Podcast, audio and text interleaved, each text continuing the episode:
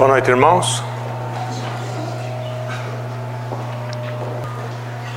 Há muito, muito tempo atrás havia um programa de televisão em que eles tocavam um acorde, ou seja, um pedacinho muito curto da música, e a pessoa tinha que adivinhar qual era o nome da música.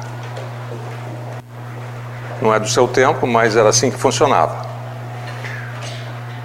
E era muito difícil, pelo menos para gente que não conhecia música e tal, nunca acertava.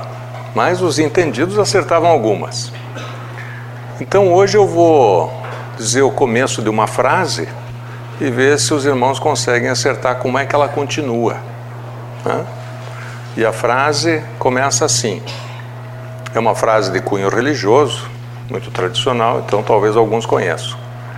Ela começa assim: Muitos os chamados. Nossa, vocês são ótimos. Muito bem. Então vou fazer uma proposta de a gente refrasear, repensar a frase, baseada na nossa experiência de observação. Né? Muitos os chamados, poucos os que atendem os chamados. Dá para concordar? Vamos ver. É, muitos os chamados, poucos os que aceitam o chamado, que atendem o chamado. Né? Então, a, a vida na Terra é aprendizado. Né? Aprendizado para nós, espíritos encarnados, não é isso? E há uma série de chamamentos. Né? Vou pensar num chamamento bem radical, né? O chamamento da dor. Né? A dor às vezes nos leva a procurar o dentista, né? E lá a gente aprende alguma coisa, né? É, escovar com mais frequência, cuidar melhor da gengiva, usar o fio dental, é, enfim, para proteger o nosso patrimônio físico, que é o corpo, né? para evitar a dor. Né? Mas há outros tipos de dor. Há, por exemplo, a dor moral. Vamos imaginar um tipo de dor moral? Arrependimento, por exemplo. Né? A gente às vezes diz alguma coisa para alguém que a gente gosta e não queria ter dito bem assim, né? E depois se arrepende. Então fica, com, fica remoendo aquilo, fica com aquele remorso, né? É uma dor moral. Então o que, que essa dor está sinalizando? Ela é um chamamento, né? Ó, repense, né? A palavra é como a flecha, depois de lançada não dá para ir buscar, já foi. Né? Então, esse tipo de chamamento. É, vamos pensar em mais um? É, numa preleção aos médiums, há algum tempo atrás, o Dr. Leocádio falou sobre a, a solidão. Ele disse que a solidão ela pode ser construtiva, porque permite a gente refletir, quem sabe até produzir intelectualmente, fazer avaliação, mas às vezes traz tristeza. Né? Então, se ela traz tristeza, é, um, é uma espécie de chamamento. Né? O que, que ela está sinalizando? Bom, aí cada um cabe avaliar, né? Será que eu, será que eu estou afastando as pessoas de mim? Né? Se eu estou afastando as pessoas, por que elas se afastam de mim? Né? Porque elas são pessoas ruins, elas não dão valor à minha pessoa, né? ou eu estou fazendo alguma coisa no meu comportamento que as afasta. Então, o que é que eu tenho que mudar em mim mesmo? Então, é um chamamento, é uma proposta de reflexão. Né? Compreender as leis naturais é uma maneira de resolver grande parte dos problemas. Vamos pensar numa lei que nos ajuda a refletir sobre isso. É, lei de causa e efeito. Né? O pressuposto básico dela é de que não há efeito sem uma causa. É impossível. Né? Não há efeito sem causa. E também não há uma causa que não gere algum efeito. Às vezes, vários. Então, vamos tentar pensar um pouquinho em torno dessa ideia de causa e efeito, mas numa relação é, complexa de causa e efeito que se desdobra. Então, uma causa gera um efeito, aquele efeito gera um outro, e aquele outro gera mais um, e assim vai. Vou aqui repetir uma historinha que eu vivi com meu sócio e onde eu tentava explicar um pouquinho desse, desse encadeamento causal. Estávamos voltando do restaurante depois do almoço e eu vi um pedacinho de papel celofane, né, aquele tipo plástico transparente, na calçada, num lugar onde tinha um pouquinho de mato. Obrigado.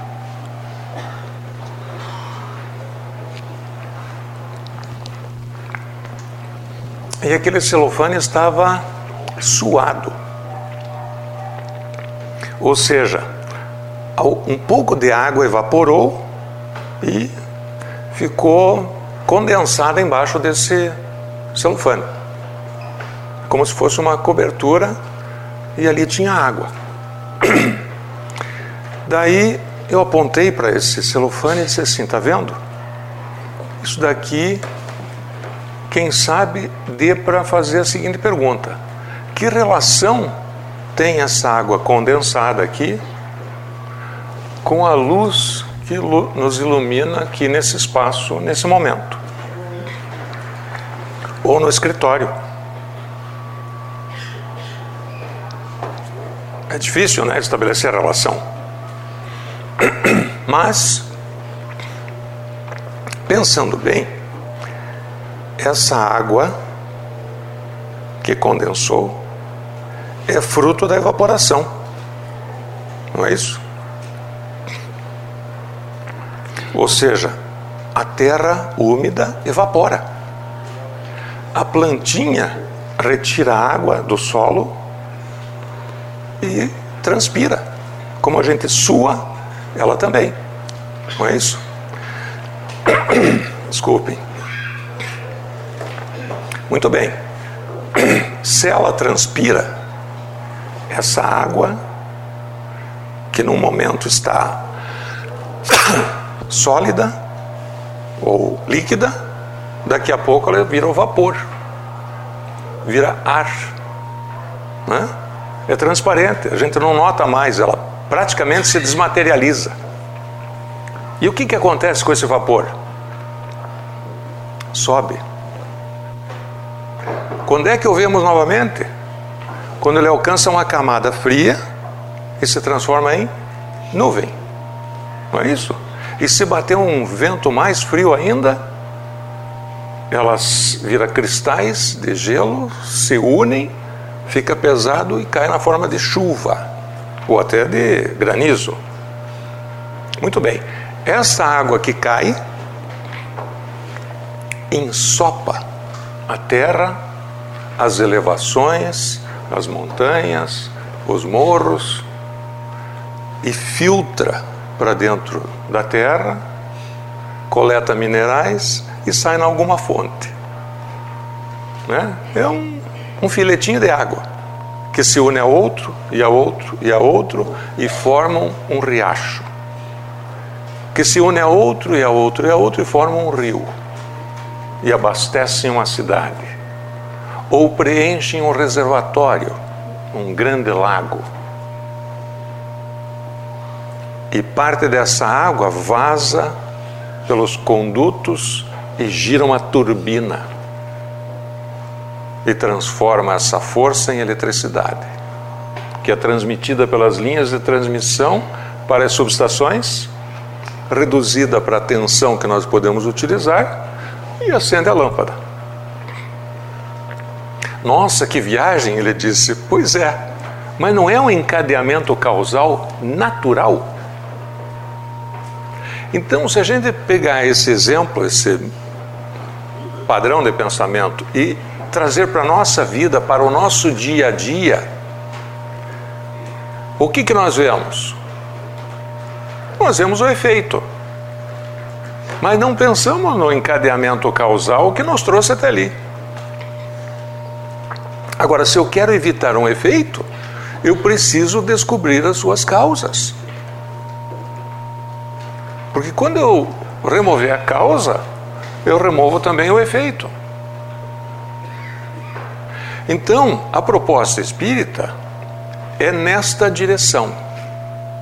Nós todos, inclusive este que vos fala, precisa aprender a pensar. Pensar logicamente. Pensar no desdobramento causal. Porque se eu quero construir um momento melhor, um futuro melhor, eu preciso construí-lo no presente. Que eu hoje vivo as consequências do ontem. E amanhã vivereis no hoje. Então, quais são os instrumentos e as instruções que o Espiritismo pode nos oferecer? Podemos começar repensando, revivendo, relembrando um conceito de Espiritismo. Por exemplo, o que é o Espiritismo? Bom, podemos dizer que o Espiritismo é o estudo, a interpretação e a prática de alguns princípios fundamentais da doutrina espírita. Lembrando que doutrina é um sistema de ideias. E se for um sistema, precisa ser harmônico. Ou seja, ele precisa operar em sintonia e harmonia.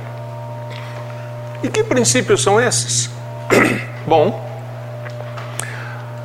alguns de vocês já participaram de grupos de estudos. Quem sabe pudesse nos ajudar a pensar no princípio número um da doutrina espírita. Quem quer arriscar? Princípio número um. Sem o compromisso de acertar.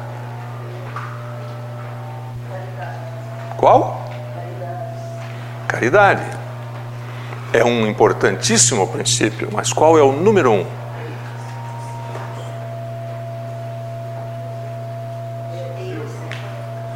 Deus é um princípio fundamental, mas qual seria o número um?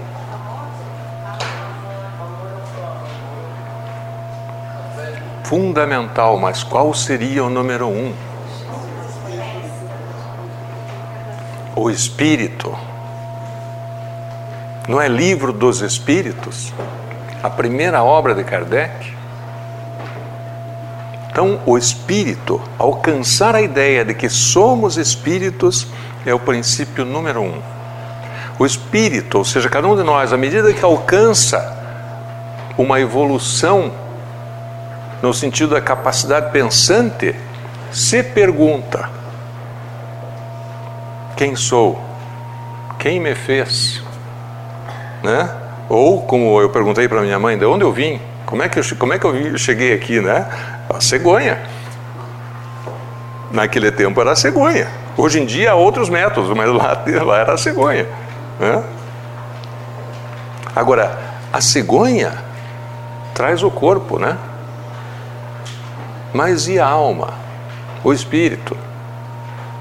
Então, os pais provêm o corpo, mas quem manda o espírito é Deus. Então, o espírito alcança a ideia do Criador. Quem fez o que o homem não fez? Nós não sabemos desenhar nem explicar Deus. Alguns até tentam, né? mas fazem um Deus à sua imagem e semelhança. O homem cria Deus à, imagem, à sua imagem e semelhança. Né? Então, na verdade, o Espírito alcança o Criador deduzindo que só uma inteligência muito superior seria capaz de criar uma obra tão complexa. Né? É pela qualidade da obra que a gente deduz o autor. Então estão aí dois princípios importantes: o espírito e o criador. Né? Que mais? Que outros princípios nós poderíamos trazer? Livre-arbítrio. Somos criados simples e ignorantes, mas livres e inteligentes. Mas será que todos são inteligentes? Não há a menor dúvida. Todos os espíritos são inteligentes. Toda a criação é inteligente. Ontem ainda eu mostrava para o meu genro um galinho que saía do pé de maracujá. Ele sai reto. Aí quando ele encontra alguma coisa, ele começa a enrolar. Como se tivesse tato. É uma prova de inteligência. Ele procura, como se não tivesse visão, ele procura um lugar, quando encosta, ele começa a enrolar para se prender. Porque é uma trepadeira. Então tudo é inteligente. Então o livre-arbítrio é a capacidade que Deus nos deu de nós nos autodeterminarmos. Só que livre-arbítrio não é ir e vir. Isso às vezes precisa pedir permissão. Né? Livre-arbítrio é livre pensar. O que explica por que, que o controle externo da vontade é uma impossibilidade técnica. Se o livre-arbítrio é uma coisa inviolável no nível do pensamento, não seria possível alguém controlar o meu pensar, que tornaria inclusive injusto, que eu acabaria colhendo consequências dolorosas por algo que eu não quero fazer. Então, não é possível haver obsessão. Porque eu colheria efeitos sobre os quais eu não teria controle e, e eu seria a causa. Não é possível. Então, somos livres para pensar. Acreditar que alguém pode controlar minha vontade é mais ou menos como transferir a responsabilidade pela minha falta de consciência. Os antigos usavam isso. Colocavam na responsabilidade dos deuses, depois dos, dos demônios e depois dos maus espíritos. Não faz sentido. Que outro princípio é importante lembrar? Quem sabe o princípio da evolução tudo muda o tempo todo. Nós, ao sairmos daqui de, saímos daqui hoje, já seremos diferentes porque teremos dados, informações para processar e quem sabe a gente chega a conclusões diferentes. Teremos mudado, teremos evoluído, que evolução é mudança. Muito bem. Agora, o conhecimento é tão vasto, não é possível aprender tudo em um dia, um mês, 80 anos, uma encarnação ou 10 encarnações. Então, essa oportunidade de voltar à Terra num novo corpo, numa nova família, um novo pai, uma nova mãe, um novo momento tecnológico cultural, me permite aplicar o que eu já consegui acumular, assimilar como espírito ao longo de tantas encarnações. E aprender aquilo que me falta. Como é que eu sei que há algo a aprender? Nossa, porque há tanta coisa que eu não domino. Tudo aquilo que representa para mim um desafio é algo que eu preciso aprender para ir me tornando cada vez mais completo. Querem ver um exemplo? Tem uma, uma das edições da revista Ser Espírita que tem uma mulher na capa. E a pergunta é assim: reencarnar mulher, opção ou necessidade evolutiva? As nossas voluntárias reagiram quando a gente propôs essa capa que, que se quer dizer com isso? Eu disse, calma, essa capa não é para as mulheres, é para relembrar os homens que o espírito pode encarnar no papel de homem ou de mulher. Porque se nós, homens, não tivermos nunca a oportunidade de ser mãe, como é que vamos avaliar o que é ser mãe? Como é que eu vou complementar o meu currículo espiritual se eu não passar por, pelo papel de mãe. Acho que não seria nem justo. Então nós homens temos que nos preparar, né? Ou já passamos pelo papel ou passaremos. Né? Então oprimir as mulheres, pelo menos no caso dessas culturas mais difíceis que a gente conhece, sabe que existem, né? Deveriam aprender isso quanto antes, né? Porque não sabem o que estão plantando. Enfim, Vejam que, à medida que a gente compreende esses princípios fundamentais da doutrina espírita, nós nos tornamos mais capazes de fazer um melhor uso, um uso mais consciente do nosso livre-arbítrio, do nosso tempo na Terra, para fazer um melhor aproveitamento.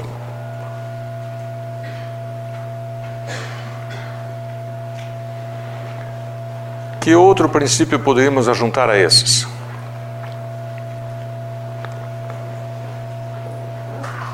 Que tal mediunidade? Ah, mas será que eu sou médium? Não há ser vivo que não seja. Só que é mais ou menos como tocar piano.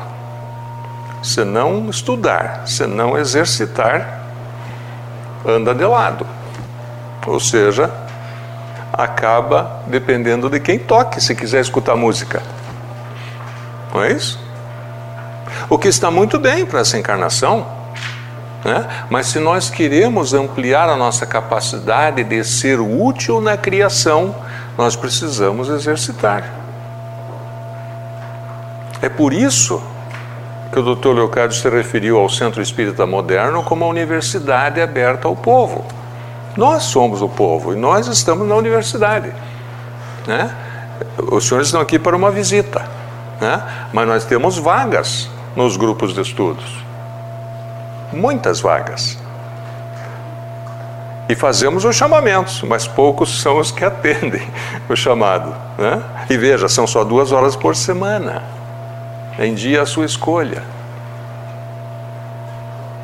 mas são duas horas de altíssima qualidade, onde a gente faz reflexões, debates, estudos, discussões, pesquisa, busca de ampliar o conhecimento e de dividir, de modo que todos saiam sabendo mais, para fazer melhor uso do seu livre-arbítrio no dia a dia e servir de bom exemplo na comunidade. Porque à medida que a gente muda comportamento, os outros estão olhando, né? Lembro bem do relato de uma mãe que em lágrimas disse: Eu só percebi que mudei quando meus filhos perguntaram: O que, que há com você? Você está bem? Por quê? É que você não grita mais conosco?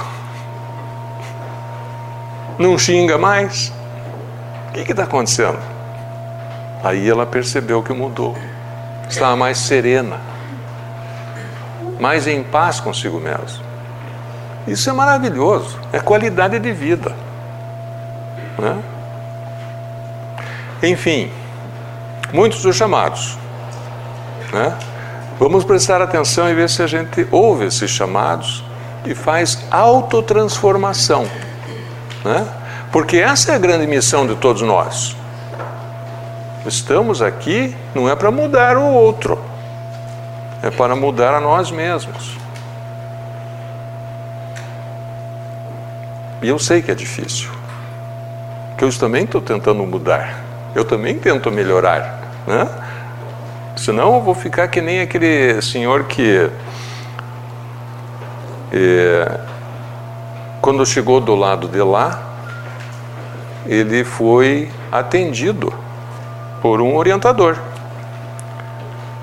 E ele disse: Mas você não era aquele cidadão que sentava lá no final da minha da, da, da fila, lá na palestra que eu fazia?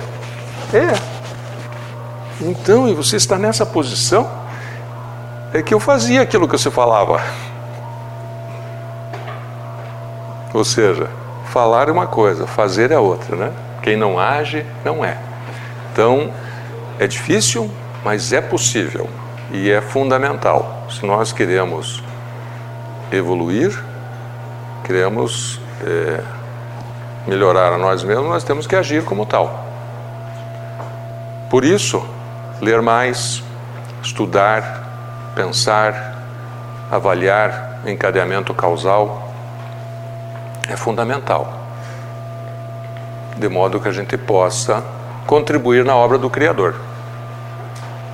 À medida que nos tornamos úteis nessa construção, nós nos sentimos mais felizes. É claro que a gente não vai feliz não é feliz o dia inteiro ou, ou todos os dias, até porque se assim fosse, nem reconheceríamos o que é ser feliz. Né? Às vezes a gente tem os desafios, né? tem as dificuldades, e são elas que nos ajudam a gente fazer polimento né? e até reconhecer os momentos de felicidade. Se estamos na Terra, é porque esta é a escola que é mais adequada para o nosso estágio. Né? E às vezes uh, dá até um desânimo, né? Nossa, mas será que eu não mereço um lugar melhor?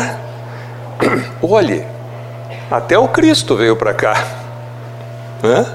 Então, não desanime, porque numa dessa você está fazendo uma grande contribuição. Em algum ponto do teu comportamento ao longo de todos esses anos, você fez uma contribuição importante, né? Gerou filhos ou orientou o filho de alguém, né? Deu aula, né? É, orientou um sobrinho um amigo, né? Ou seja, às vezes um toque na trajetória de vida de alguém pode fazer uma diferença fundamental e daqui a alguns anos aquela pessoa dará uma contribuição maravilhosa, ou para a ciência, ou para a história, ou para a filosofia, ou para a educação, ou para a política, ou para a criação de empregos. Hã? Nós fazemos um impacto, nós temos, todos nós temos valor. Perante Deus, nós somos extremamente importantes. Só precisamos despertar. Né? E esse é o papel da doutrina espírita, ajudar nesse despertar, né? já que ela alcançou através da contribuição de médiums, de um, de um grande professor como foi Allan Kardec e de espíritos orientadores, ele reuniu essas informações e organizou. Está lá no livro dos Espíritos, 1019 perguntas, com respostas incríveis. Vale a pena ler. Né? Isso sem falar no Evangelho segundo o Espiritismo, ou no Livro dos Médiuns, ou na Gênese, explicando a origem da Terra, ou então no Céu e o Inferno. Então são livros extremamente importantes e que valeria a pena conhecer. Acho que é isso para hoje. Agradeço muito a sua atenção e espero encontrá-los numa próxima oportunidade. Muito obrigado.